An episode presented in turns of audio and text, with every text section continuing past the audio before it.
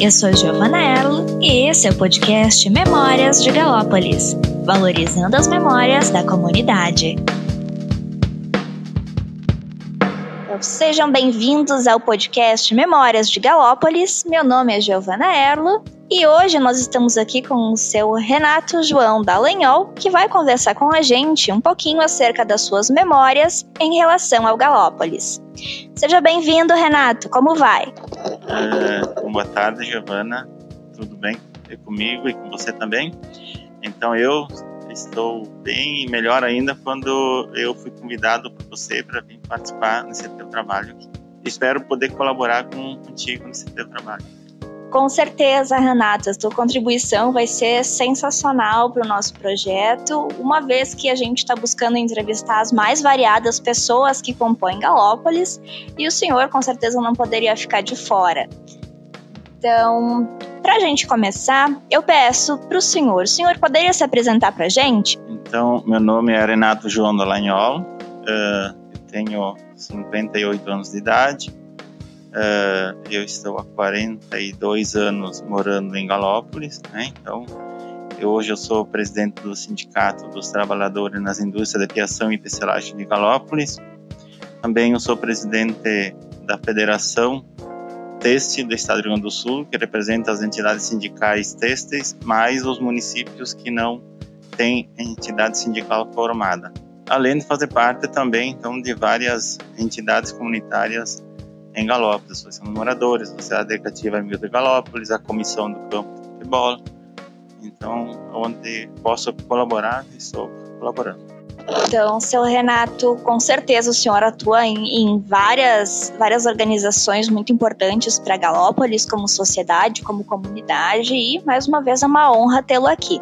Eu gostaria de perguntar para o senhor: o senhor nasceu aqui ou o senhor acabou chegando posteriormente? Como foi essa vinda para Galópolis? Eu não nasci, eu nasci em Santa Lúcia do Piauí, que é um distrito de Caxias do Sul, e eu vim morar pra, em Galópolis aos 16 anos de idade, em 1978. É, na época, o Lanifício ele tinha bastante atividade, o Lanifício São Pedro, e também eles cediam casa, alugavam as casas para os seus trabalhadores.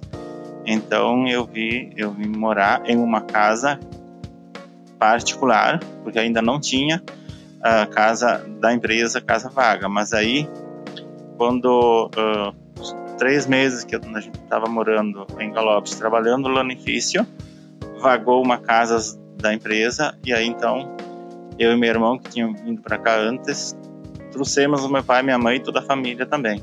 E como foi essa chegada em Galópolis? Vocês foram bem recebidos? Inicialmente, eu não me sentia, eu e meu irmão, principalmente, a gente não se sentiu bem recebido. Família que também vieram para Galópolis, aí teve meus irmãos mais novos também.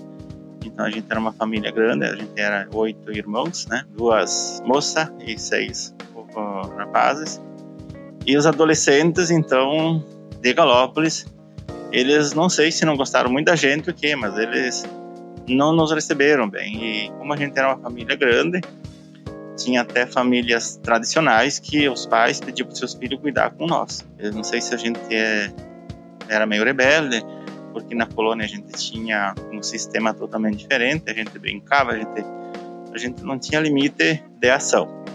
Não no sentido uh, de prejudicar alguém, mas de brincar, de conversar alto, né? E, então a gente tinha e vivia na rua, né? a gente ficava dentro de casa.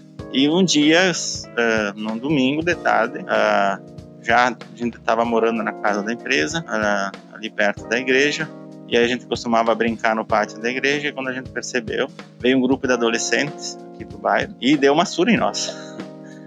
Então, assim, nós não fomos bem recebidos. Eu como a casa era bem pertinho, não sei se foi o meu pai, que ele, ele percebeu isso e viu tanta, tantos adolescentes com nós. E estavam armados também. Armados não de arma, mas de pau e é uma corrente no meio e dois pau de lado. Aí o meu irmão mais novo apanhou bastante um adolescente com isso aí. Então isso para mim me marcou muito. E a, alguém da minha casa saiu com uma espingarda, porque a gente tinha uma espingarda de essas de, de colônia, né? E quando essa gurizada viu nós, então eles fugiram. E a partir dali, então não teve mais.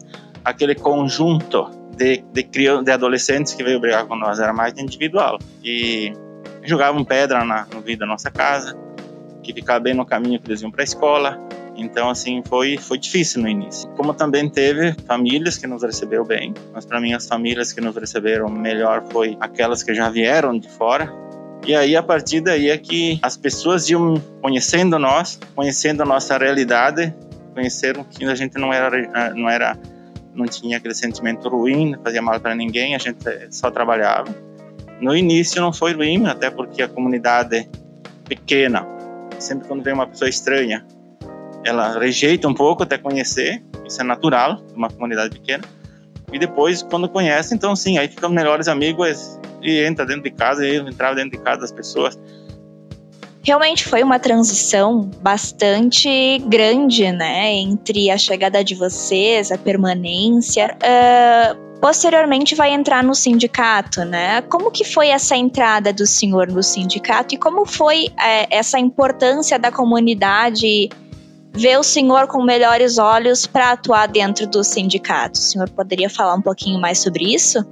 Então, assim, de 1978 para 1990, quando entrei no sindicato, se passou alguns anos, né? Então, ali tem um caminho que a gente teve o tempo de se corrigir os erros que a gente tinha, que nada melhor que o tempo para a gente se corrigir, é, para se adaptar ao jeito da comunidade e a comunidade se acostumar com o nosso jeito de relacionamento que é bem diferente da pessoa que nasce na cidade. Até hoje eu tenho dificuldade para para falar, eu não tenho muito vocabulário, porque a gente na, na a gente não estudava, a gente mais trabalhava do que ia para a escola. escola.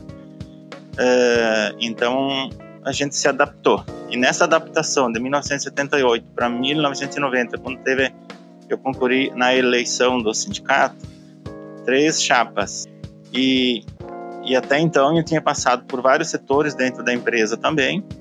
Então a empresa conhecia o, a minha forma, a minha, o meu caráter, a forma de eu trabalhar uh, e de agir com as pessoas. Então eu acredito que esses anos é que eu fui conquistando a confiança da, das pessoas da comunidade e principalmente dentro da empresa, que aí eu conquistei o voto e teve a primeira eleição e na segunda é que eu ganhei então das três chapas concorrendo então isso para mim foi um orgulho e foi a prova de que realmente eu aprendi com a comunidade com os colegas eh, e a comunidade também me conheceu eh, e aprendeu a trabalhar comigo ou conviver comigo muito bom saber que o senhor desenvolveu todo esse senso de pertencimento com Galópolis, com a comunidade em geral. E o senhor citou bastante a presença do lanifício para a história de Galópolis e, e, o sindicato, que também acaba sendo um, desdo, um desdobramento dessa presença industrial na localidade. O senhor poderia contar um pouquinho dessa história do sindicato relacionando com a comunidade? Com relação ao sindicato, eu que eu aprendi, que eu li, o sindicato uh, aqui de Galópolis, que é o nome completo, Sindicato dos Trabalhadores nas, nas Indústrias de Fiação e Tecelagem do Distrito de Galópolis, é um sindicato distrital. Tem outro sindicato da fiação e tecelagem em Caxias do Sul, é Caxias é região, e a nossa é só o antigo distrito de Galópolis. Mas, é, antigamente, antes de 88, podia se formar o sindicato distrital depois de 88 não, mas também a Constituição Federal manteve o direito adquirido, o ato jurídico perfeito e a coisa julgada não se mexia. Várias vezes o sindicato de Caxias tentou intervir para aglutinar as, as duas entidades e uh, se decidiu permanecer em função dos benefícios que nós tínhamos aqui próximo à comunidade, foi uma entidade criada para uh, dar os benefícios à comunidade aqui, não mais longe na época, né? E teve até uma direção do Sindicato da Cidade de Caxias que é, tentaram é, juridicamente agregar a nossa entidade, porque eles eram municipais, não poderia existir o, o distrital, mas como a Constituição Federal nos defende, então permanece, a gente permanece separado de Caxias do Sul. Então o sindicato uh, inicialmente ele foi criado para que Galópolis fosse independente de Caxias quem criou o sindicato foi a direção do Lanifício São Pedro, para não precisar do sindicato da aviação e salário de Caxias. Uh, e tanto é que o, o, primeiro presidente foi indicado pela direção da empresa. E depois teve as suas eleições, teve o período que eles chamavam de rebelde, aí teve a, a, a, a vinculação da CLT, criou o primeiro dissídio, então se tornou, de fato, um sindicato dos trabalhadores. Onde o trabalhador ele defendeu o seu direito e se desvinculou da direção do lanifício. E aí começou outras empresas uh, também que, que, que, que pertencia ao sindicato e aí então não ficou focada no lanifício. Mas desde lá atrás, uh, uh, nos primeiros anos, o sindicato oferecia benefícios não só para os associados da categoria fiação de selagem, assim para outras pessoas da comunidade, até hoje. Então, o sindicato ele continua forte em função de, desses associados que não são da categoria fiação de selagem. Quem, dá, quem fornece toda a estrutura para os trabalhadores da categoria fiação de selagem são os autônomos, autônomos que a gente chama, né? Eles, eles se associam ao sindicato para ter direito a médico, dentista, planos de saúde. Então eu tenho hoje quase 5 mil associados no sindicato, e, e, que me dá toda essa estrutura que a gente tem. Essa estrutura é, é, não, não, são, não é utilizada somente para a categoria fiação de selagem. A gente colabora com a Associação dos Moradores de Galópolis, com o campo de futebol, com, com a sociedade. É, aonde precisar em Galópolis, o sindicato, ele, dentro do possível, ele está colaborando, principalmente através da, da direção, né? Muito bem, seu Renato. Então, ficou bem claro que o sindicato tem uma função social muito forte em Galópolis, com certeza para muito além dos seus associados, que não são só de Galópolis, eles são de outras regiões também. Então, para além dessas contribuições que o sindicato trouxe para Galópolis, o senhor acha que a presença do sindicato ajudando a comunidade e o senhor, como comunidade de Galópolis, também foi beneficiado de alguma forma por esse papel social que essa organização cumpre em Galópolis? Eu sempre digo que a minha vida é o sindicato. Eu trato o sindicato, administro o sindicato como se fosse a minha pessoa, a minha família, meu patrimônio. Uh, eu tenho um irmão que é empresário que diz assim, que se eu tivesse investido essa minha dedicação numa empresa, seria um cara, uma baita uma empresa para mim. Porque eu acho que eu estou sempre disponível para o sindicato, é dia, é noite e é final de semana. Tanto é que os trabalhadores que trabalham na empresa 24 horas, meu celular está sempre ligado de noite do lado do meu travesseiro e sempre que precisa eu atendo eles, levanto da cama e vou sempre que necessário. Então eu fui beneficiado porque a minha renda é o sindicato, a minha vida é o sindicato, eu aprendi no sindicato, a minha escola é no sindicato. O sindicato tem estrutura que eu, eu que eu adquiro conhecimento. Para mim poder dar informação para o trabalhador, eu tenho que conhecer. Então quem me dê a estrutura para conhecer as leis trabalhistas ou tudo que eles precisam, porque eu não, não dou só informações trabalhistas, eu dou informações gerais, e, inclusive eu só não faço processo, quando é processo judicial tem que encaminhar para o advogado. Então, uh, eu dentro de Galópolis, através do sindicato, eu me formei o que eu sou hoje, mas eu não tenho um canudo, minha formação é da vida, daquilo que eu me dediquei para ajudar as pessoas e, e, também manter a entidade sindical distrital, uh, sempre contando alternativas quando tem as crises da economia, essas coisas ali. Principalmente agora que não tem a contribuição sindical. Isso aí realmente é, é bastante interessante ver como a, a presença dentro dessa, como um ator social da comunidade acaba moldando as pessoas, né?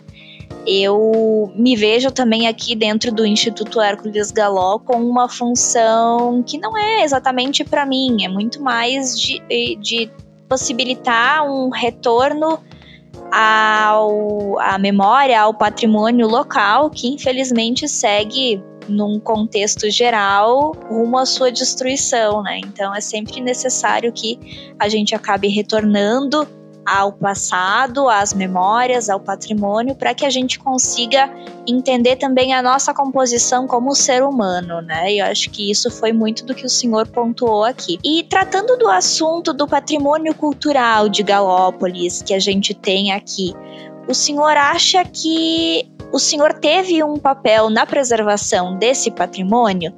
E eu não me refiro somente a uma preservação oficial de tombamento, como aconteceu com a igreja, como aconteceu com as casas do Hércules Galó, mas a uma preservação de rememoração, de falar sobre, de buscar conscientizar as pessoas sobre a importância dessas estruturas materiais e imateriais que a gente tem aqui. O senhor acredita que teve uma atuação nesse processo? Bem, então, assim, eu acredito que uh, também colaborei. Uh, tem bastante pessoas envolvidas tentando uh, manter, construir uma nova etapa na visão comunitária em Galópolis, nessa questão cultural, do patrimônio histórico. muita coisa se perdeu, principalmente uma coisa que infelizmente a gente não conseguiu manter foi o cinema mas a, ah, na época a gente perdeu, eu não estava na atividade comunitária ainda. Eu estava no sindicato, eu tinha uma estrutura, eu tinha um certo conhecimento, as pessoas confiavam naquilo que falava. É o que eu vou voltar a falar, que é a, a, o lanifício, quando fechou ia para leilão e a gente não deixou, uh, antes, quando estava na falência, a gente assumiu, transformou numa cooperativa. Quando foi para leilão, que aí então teve outras empresas que queriam a, a, adquirir no leilão, mas não se sabia o que ia construir. O sindicato foi um que lutou para que permanecesse o setor têxtil na empresa. Porque quando entra uma, uma pessoa particular, uma instituição particular, aí envolve a compra e venda, que é onde envolve dinheiro. E se a comunidade não se envolver, aí perde aquele foco de patrimônio histórico comunitário. E aí então é, o dinheiro que avança. Então, se eu dissesse que a gente tivesse deixado aí no Lanifício o dinheiro valer, mas não estaria hoje o que está uh, atuando a Cotegalo. Então, assim, eu nessa área eu só consegui colaborar depois que muita coisa tinha se perdido. eu acho que o senhor também tocou num, num, ponto bem importante, né? De como a conscientização da comunidade como um todo, né? Não são as, as poucas pessoas que vão ajudar na preservação do patrimônio. Então, eu espero que todo mundo que esteja nos ouvindo esteja consciente da função que também tem para preservar esse patrimônio cultural que nós temos em Galópolis e que é tão vasto e é, com certeza, originado por meio da dinâmica industrial criada aqui em Galópolis. Como o senhor Renato pontuou desde o início, Galópolis sempre foi vista como um meio urbano dentro do meio rural, era uma característica um pouco diferente para o período, né? Mas a presença da indústria têxtil e a manutenção da indústria têxtil inclusive depois com a criação da cooperativa, com certeza foi fundamental para que se algumas estruturas tenham se perdido, pelo menos a consciência das pessoas acabou sendo mantida, conservada e preservada, que é um dos grandes intuitos do patrimônio cultural em geral, né? Seu Renato, ao longo da atuação do senhor em todas essas organizações que o senhor comentou, tem alguma memória que marcou muito o senhor? E não só ao longo da atuação, na vida do senhor como um todo dentro de Galópolis. Tem alguma memória muito marcante? Se posso ver o que me faz mesmo eu é, soltar lágrimas, é a formação da cooperativa Teste. É a proteção do patrimônio que estava sendo levado embora e nós ocupamos a empresa uh, na época uh, para não deixar uh, levarem os maquinários se tivesse deixado levar os maquinários embora, a gente não podia seguir com o projeto que a gente tinha elaborado para a cooperativa Têxtil Trabalhador assumir as atividades. Então, essa foi o que mais me marcou. Esse aí, esse eu, quando eu penso, assim, eu não acredito que eu consegui ou que nós conseguimos fazer isso. Eu não posso dizer eu consegui, porque por trás disso tem toda uma equipe.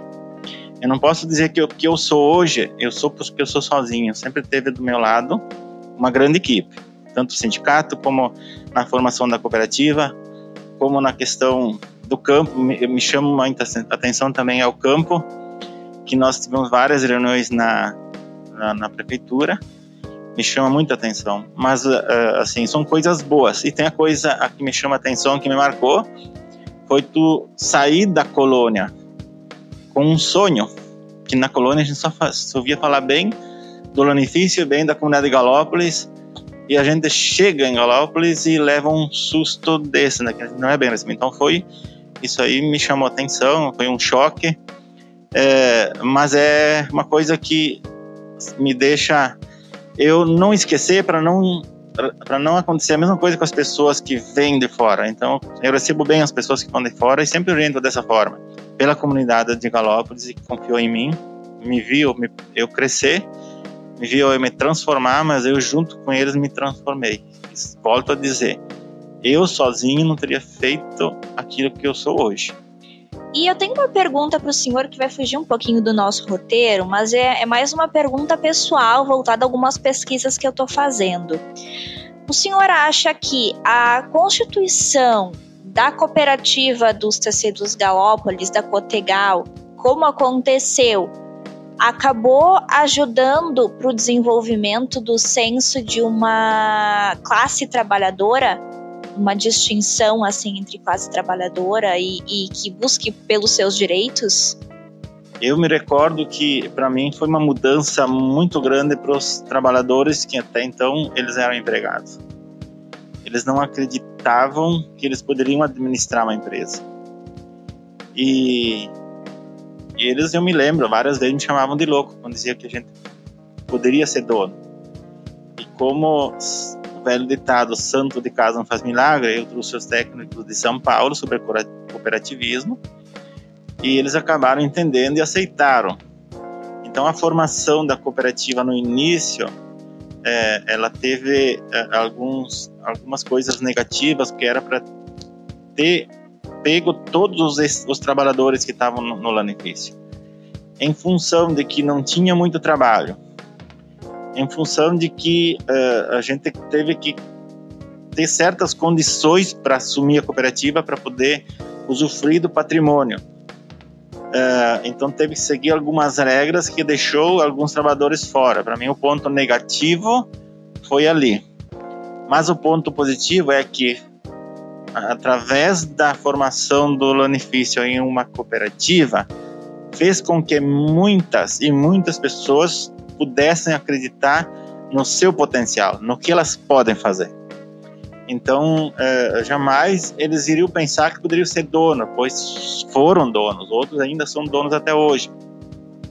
A cooperativa ela, ela seguiu um caminho que não não mantendo como cooperativa, ela começou a contratar empregados. Uma cooperativa é, são todos cooperativados, todos cooperados e ali só pega aqueles serviços é, é, é, pontuais que não que tu contrata, mas a produção toda deveria ser cooperativa.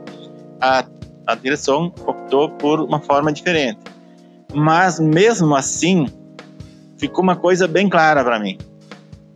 O trabalhador, que era um trabalhador simples, ele fez a sua história através da cooperativa, acreditando em fazer com que a cooperativa fique é, em atividade há mais de mais de 16, 17 anos, desde 99. Então, eu acho que ela co colaborou sim, como qualquer coisa que a gente faz, colabora com que a gente seja alguém. O teu trabalho, por mais simples que ele é, ele tem uma história por trás disso e tu pode a, a, a perceber o quanto tu é capaz. Mesmo uma coisinha simples, ela é importante para muita gente.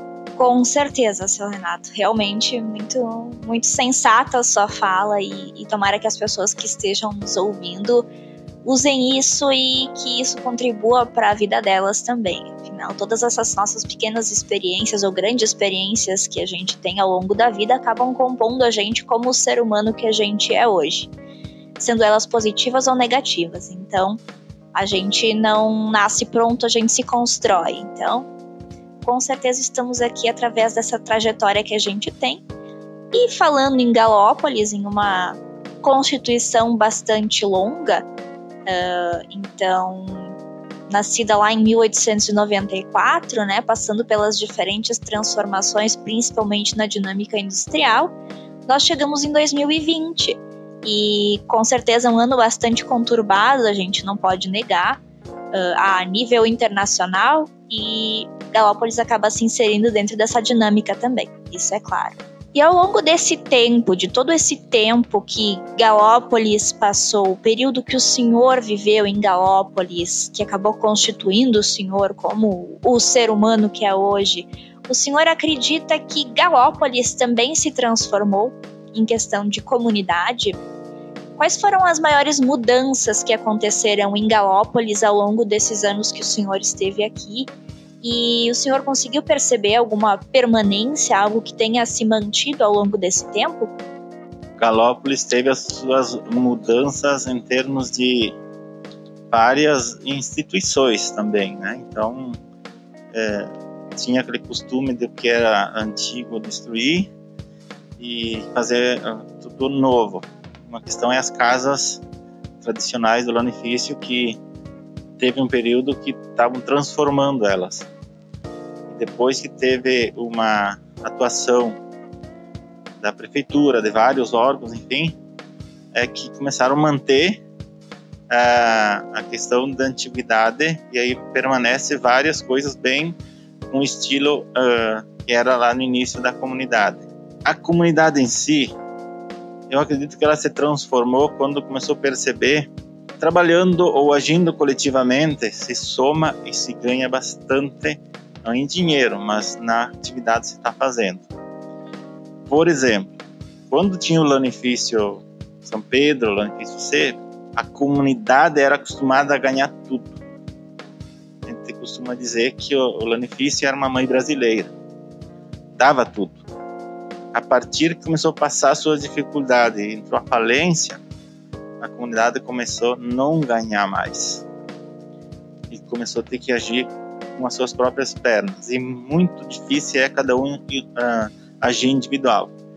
Foi aí que perceberam que agindo em equipe, comunitariamente, é que as coisas se realizam.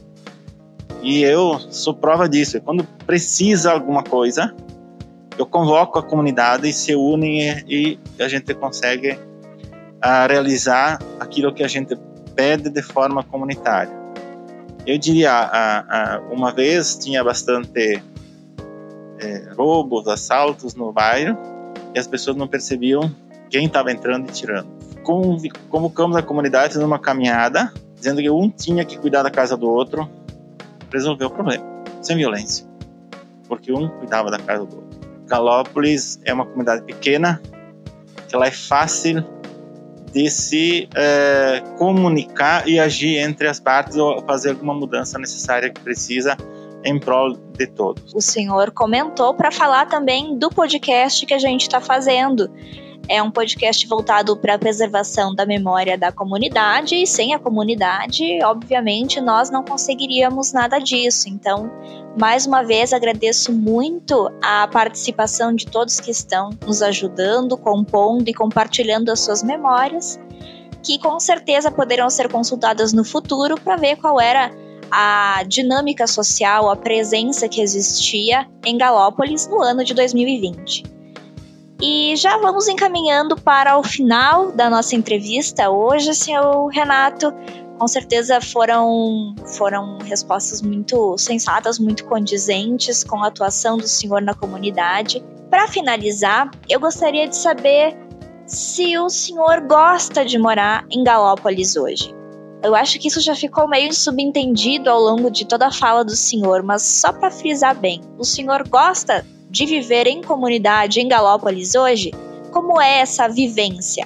Bom, eu só queria então concluir que o teu trabalho está fazendo agora está convocando comunidade. Então, eu faço parte da comunidade e parabéns pelo trabalho que você está fazendo através do Instituto Hércules Galó, que é um trabalho comunitário que tu está chamando a comunidade num todo. Então, é um processo comunitário que você está fazendo e parabéns, muito bem esse teu trabalho.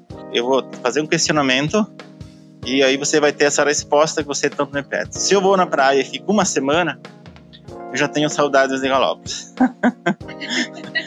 então, eu adoro Galópolis. Uh, eu, quando uh, uh, eu, assim, alguém diz, ah, porque não vai, mora para um lugar mais, mais distante, uma cidade grande? Não, não tem como, eu não me vejo. nem eu e nem a minha família. Então, minha família é a família que eu construí, que tem uma esposa e tenho um filho. É, então, assim, eu não sei se eu saberia viver em uma outra comunidade. Eu aqui em Galópolis, eu conheço cada atitude de cada pessoa praticamente. É, hoje eu estou muito feliz em Galópolis e jamais vou me mudar. Muito bem, seu Renato. Vamos nos encaminhando para o final. E eu pergunto: o senhor tem alguma mensagem que queira deixar para as pessoas que estão nos ouvindo? Então, a mensagem que eu, que eu posso dizer com as minhas palavras é que se a pessoa quer construir uma bela história, ela não tem que copiar de outras pessoas. Ela tem que fazer a sua história e do jeito dela, mas tem que se dedicar permanentemente e tem que estar disponível permanentemente. Tem que dar valor para o seu próximo, seja no trabalho ou seja na comunidade, porque o próximo da gente a gente precisa desse próximo para construir a nossa história. E para mim conseguir construir a história, eu tenho que sempre pensar pelo bem e pelo melhor. Eu tentando prejudicar outra pessoa, jamais vou conseguir fazer a minha história feliz. E eu construindo essa história com o bem e sempre me dedicando, trabalhando pelo melhor e fazendo amigos nessa, nessa construção da história, eu sei que a minha história será bela, sólida e que jamais será esquecida.